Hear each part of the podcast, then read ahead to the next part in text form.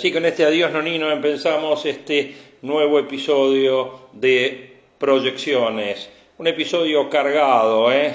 un mercado expectante porque se aproximan semanas claves para la reestructuración de la deuda al tiempo que sobrevuela esta posibilidad de default en la provincia de Buenos Aires, que a esta altura fue postergado por un día más. Parece que ahora la nueva propuesta implica no solo el pago de intereses, también el pago del 30% del capital.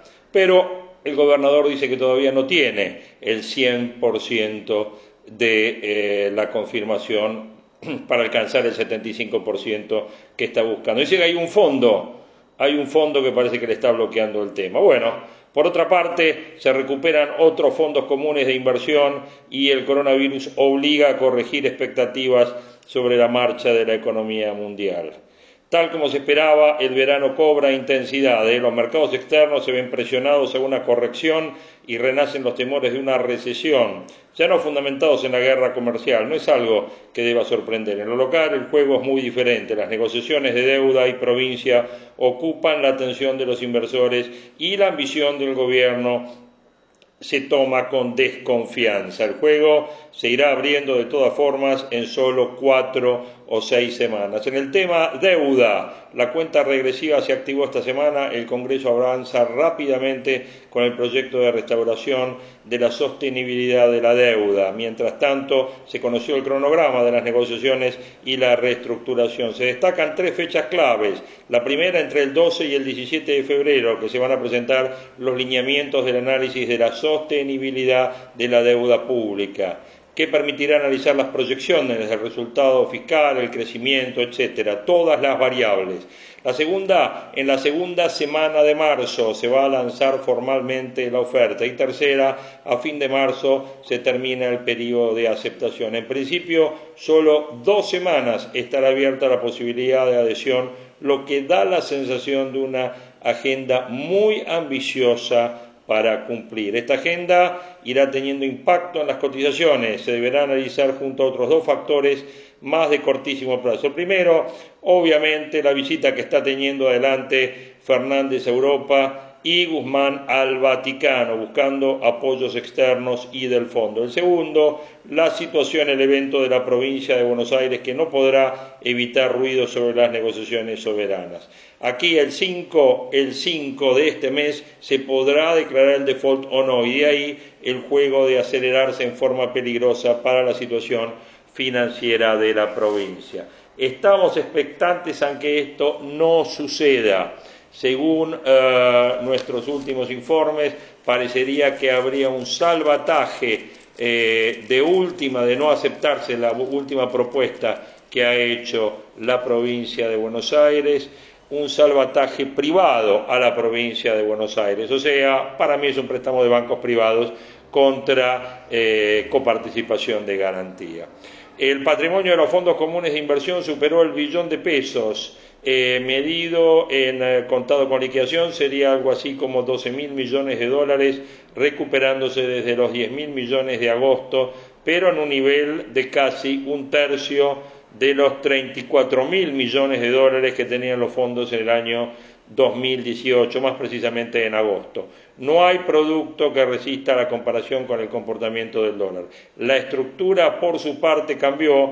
Los money markets, o sea, la liquidez, explican hoy más del 45% con rendimientos en caída. Hoy rinden en torno del 30% anual en pesos. Pero el movimiento rápido que permiten es una ventaja en contraposición a un plazo fijo cuando la coyuntura no está del todo despejada. Otro 33% en renta fija, de los cuales se identifican sobre todo con letras LECAP y LEVAD y obligaciones negociables. Bueno, la búsqueda acá está en el rendimiento, en momentos en que el escenario está despejándose para la deuda en pesos con subas de entre el 3 y el 10% en promedio en el último mes, dependiendo de la cartera. Y en materia de mercados internacionales, obviamente el coronavirus obliga a corregir expectativas. En un marco de volatilidad, cualquier noticia por fuera de cómo evoluciona el coronavirus parece quedar deslucido para los inversores. Incluso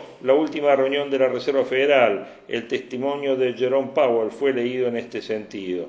La mayoría de los análisis se enfoca en cuál será el impacto del coronavirus sobre el crecimiento que tiene como recuerdo más cercano lo sucedido entre el año 2002 y 2003 con el SAR. Según las estimaciones, el costo del SAR fue entre 30 mil y 60 mil millones de dólares en la economía mundial. Algunos cálculos apuntan que China dejó de crecer un 1%, no obstante el efecto fue efímero en lo que tiene que ver con la actividad y también con los mercados. Actualmente se habla de una tasa de mortalidad más baja que en esos años, pero con mayor tasa de contagio y con una diferencia no menor. China hoy explica el 16% del PBI del mundo.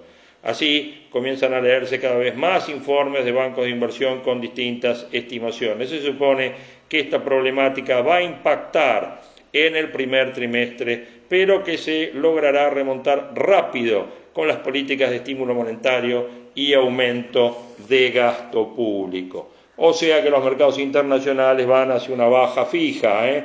Los principales mercados internacionales cerraron la semana en baja y esta corrección podría profundizarse si no se encuentran catalizadores positivos fuertes de corto plazo. El movimiento no debería sorprender, sin, duda, sin ninguna duda. El movimiento lo marca la razón que lo fundamenta que está en toda agenda. Si se buscan referencias, por ejemplo, Standard Poor's 500 podría ir a testear una zona de 3.200 puntos con una caída del 4% desde sus máximos, que de profundizarse podría ir a la zona de 3.000, 3.050. Bueno, el petróleo aceleró su caída volviendo a la zona de 52 dólares, venía de 64 dólares hace un mes. El renovado temor a una recesión también se reflejó en puntuales reversiones en algún tramo de la curva de bonos americana, a la vez que también presionó a una caída generalizada de las tasas. En este marco, en la semana se estima que se mantendrá alta la sensibilidad. Más allá de la epidemia, se suman temas políticos y algunos datos económicos relevantes para seguir midiendo la desaceleración económica, a la vez que en lo corporativo los balances seguirán marcando la selectividad. Y ustedes saben que cuando se habla de selectividad en bolsa, significa que estamos en presencia de un mercado bajista. De los tweets más importantes de la semana podemos destacar el de Enrique Zavala, haciendo mención a que los K eh, están diciendo que el riesgo país es todo de Macri por la deuda impagable que dejó. él dice, muchachos, cuando en las pasos del mundo se dio cuenta que ustedes podían ganar, se fue todo al carajo porque son defolteadores seriales. Enrique Zavala, arroba Enrique Zavala 68, el tweet del abogado, uno de los, de los que dejó en la semana. El otro, Cristian Buteler, que dijo la deuda se utilizó para la fuga de Ibiza, frase marketinera hermosa para el militante básico, pero que nada tiene que ver con la realidad. La deuda se utilizó principalmente para financiar el déficit fiscal y para ir cancelando deuda, o sea, pagando deuda vieja con deuda nueva. Roberto Kachanowski dijo, según mis cuentas, en el 2019 hubo un déficit fiscal primario de 0,6% del PBI y se pagaron intereses de deuda por 3,5% del PBI.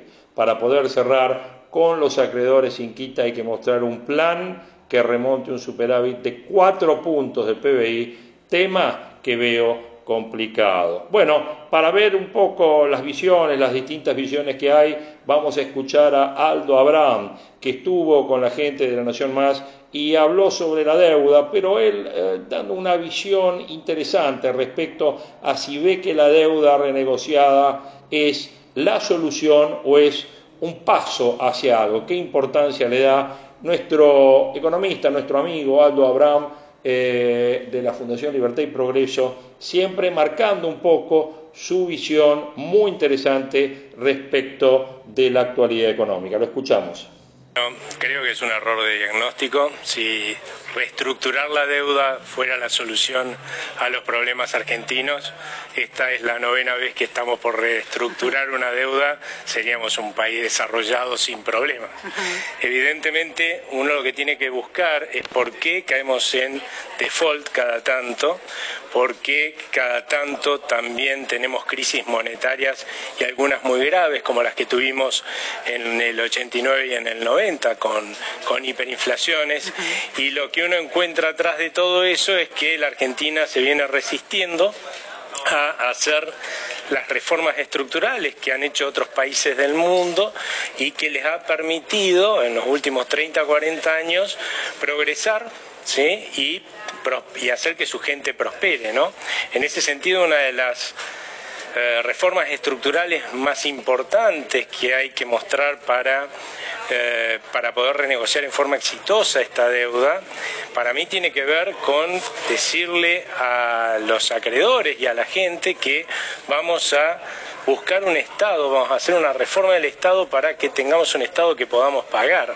Porque la realidad es que esa es la causa de que hayamos tenido defaults, porque hemos buscado financiar esos excesos de gastos con deuda, o si no teníamos acceso a la deuda, resulta que lo financiábamos con el Banco Central hasta quebrarlo.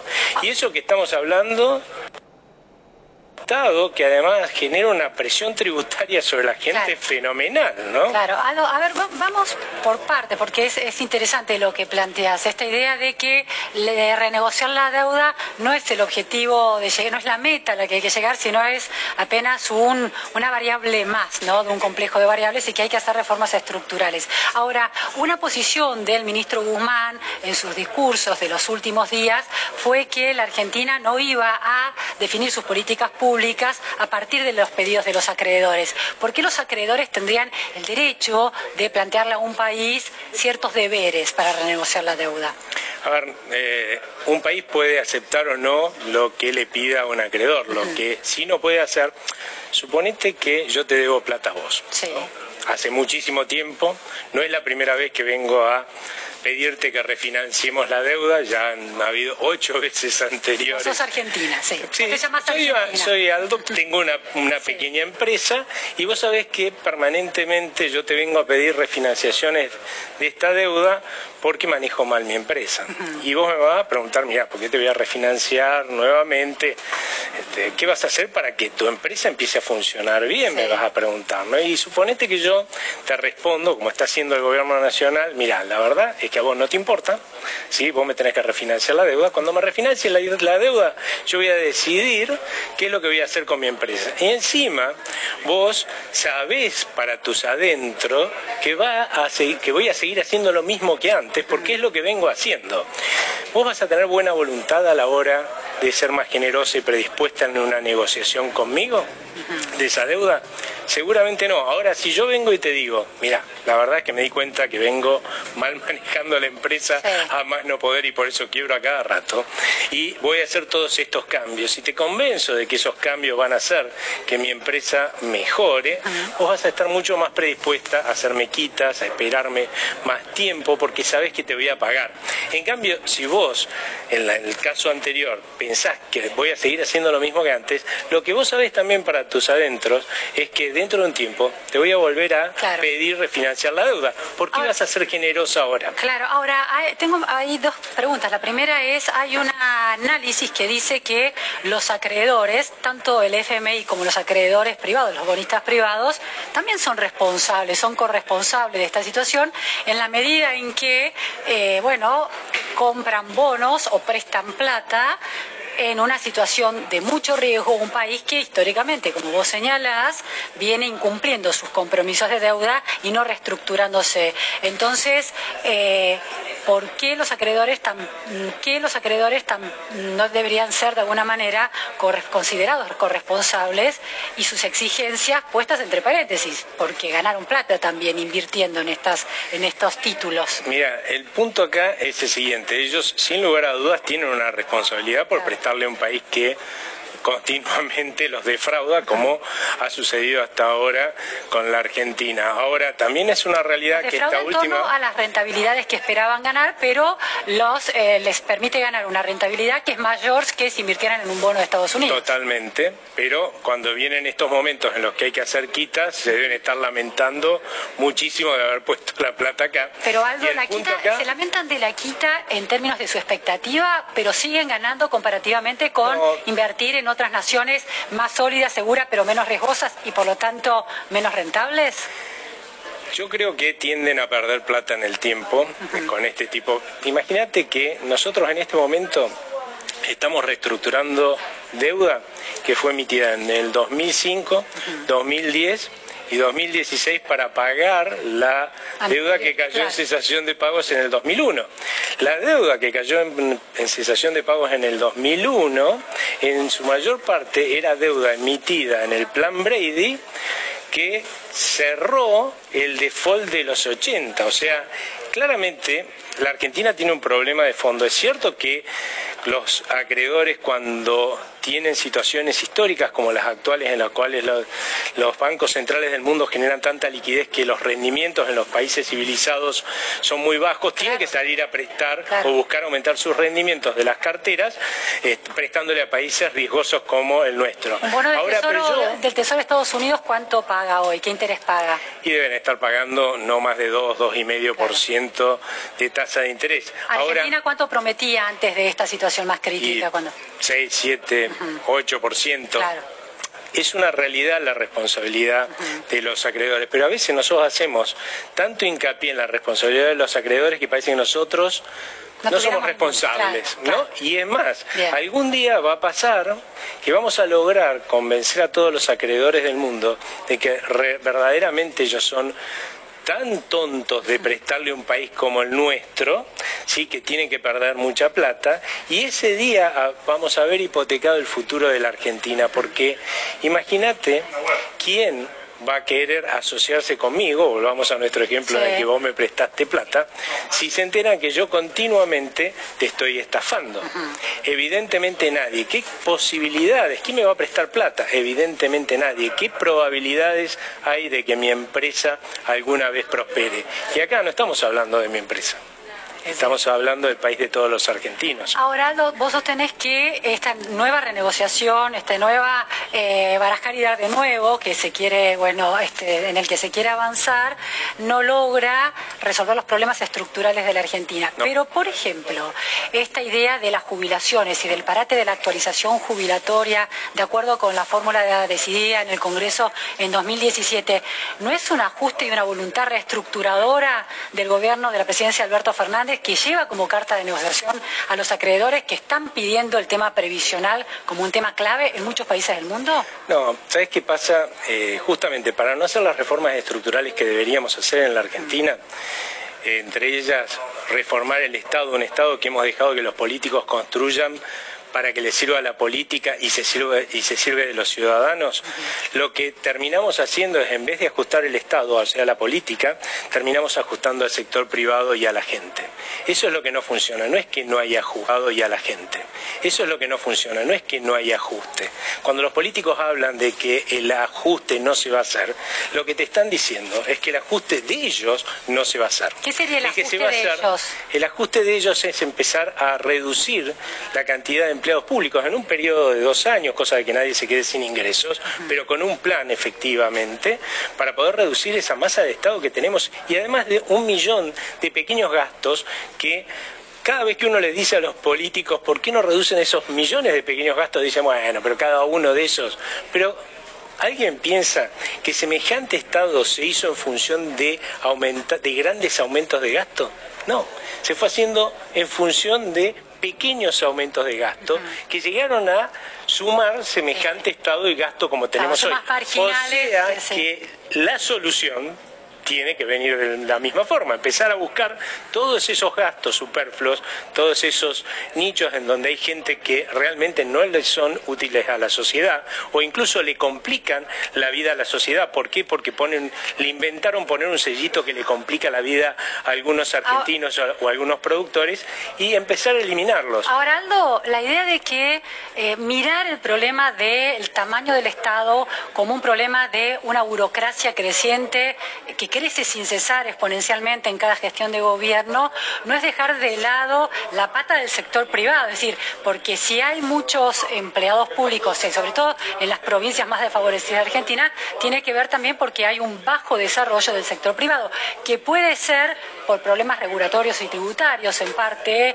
injustos en Argentina en alguna medida, pero también porque hay un de alguna manera lo que se llama, muchos llaman el capitalismo prebendario también, ¿no? Hay responsabilidad de ese sector también al no generar empleo ¿por qué existe el capitalismo prebendario en la Argentina? Justamente porque no, no logramos generar las condiciones como para que exista un capitalismo que sea verdaderamente productivo. ¿Pero es responsabilidad de los políticos o también de los empresarios? No, eso es responsabilidad de los políticos. Hoy en la Argentina lo que es verdaderamente... No tienen poder de lobby para cambiar las reglas del juego? tienen, lamentablemente hoy, potente sí, pero hoy tienen ese poder puesto en tratar de captar la renta, las ganancias que puede generar un Estado gigantesco. Imagínate si a esos señores les va a gustar lo que yo estoy diciendo en este momento de que ese Estado tiene que achicarse, ser eficiente y servirle a la gente. Hay mucho lobby, mucha corporación empresaria que vive del enorme poder que hoy tiene el Estado,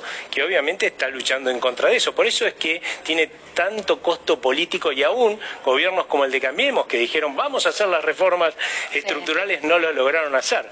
Vos tenés que pensar qué posibilidades tiene un país que está en el puesto número 21 entre 190 países del mundo, entre los que más exprimen con impuestos a sus empresas de captar inversiones. Hay 178 países en el mundo que le ofrecen mejores condiciones a argentinos y a extranjeros para invertir y van a venir acá y van a llover las inversiones y vamos a desarrollarnos. No va a pasar nunca. Es difícil.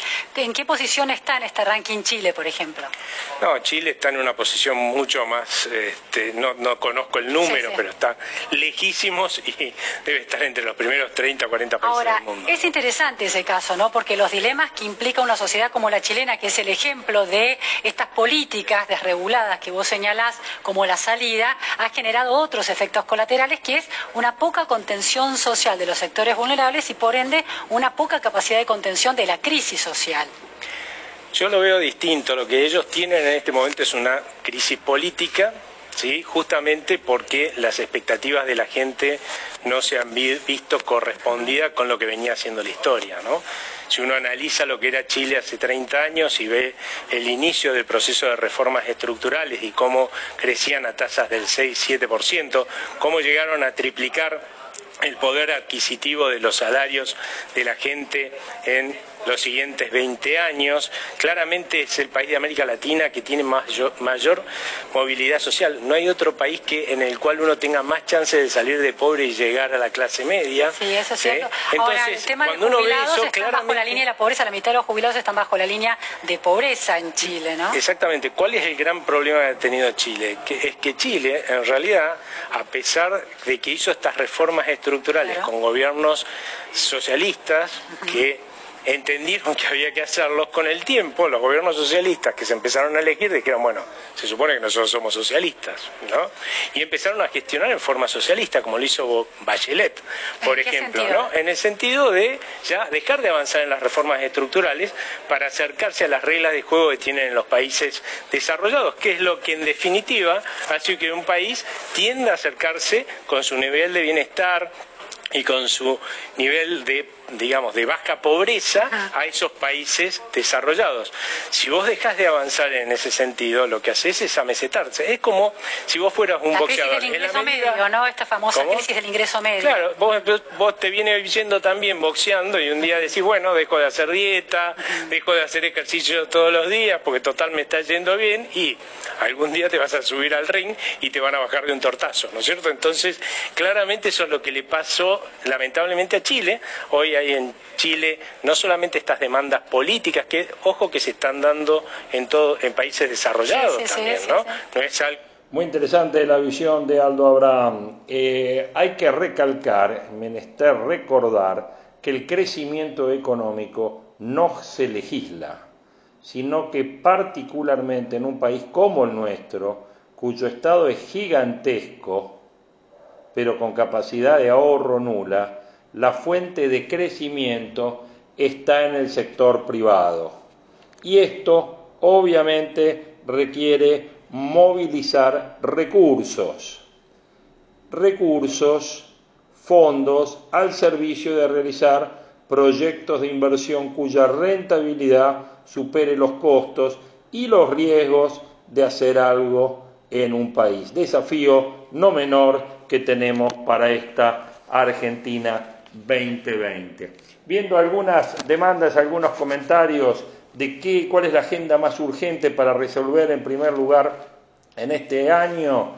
Eh, Fautos Potorno menciona lo primero es atacar el déficit fiscal, porque eso es lo que nos hace financieramente vulnerables.